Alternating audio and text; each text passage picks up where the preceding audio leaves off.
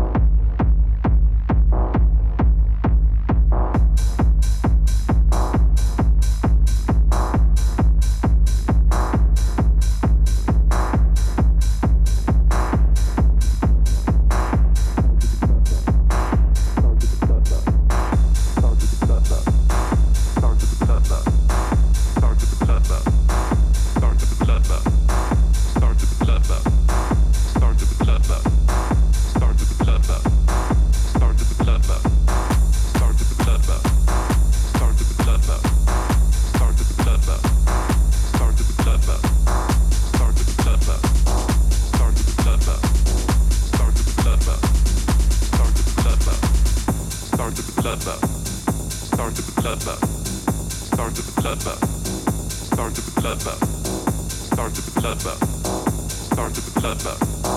Start the club up. Start the club up. Start the club up. Start the club up. Start the club up. Start the club up. Start the club up. Start the club up. Start the club up. Start the club up.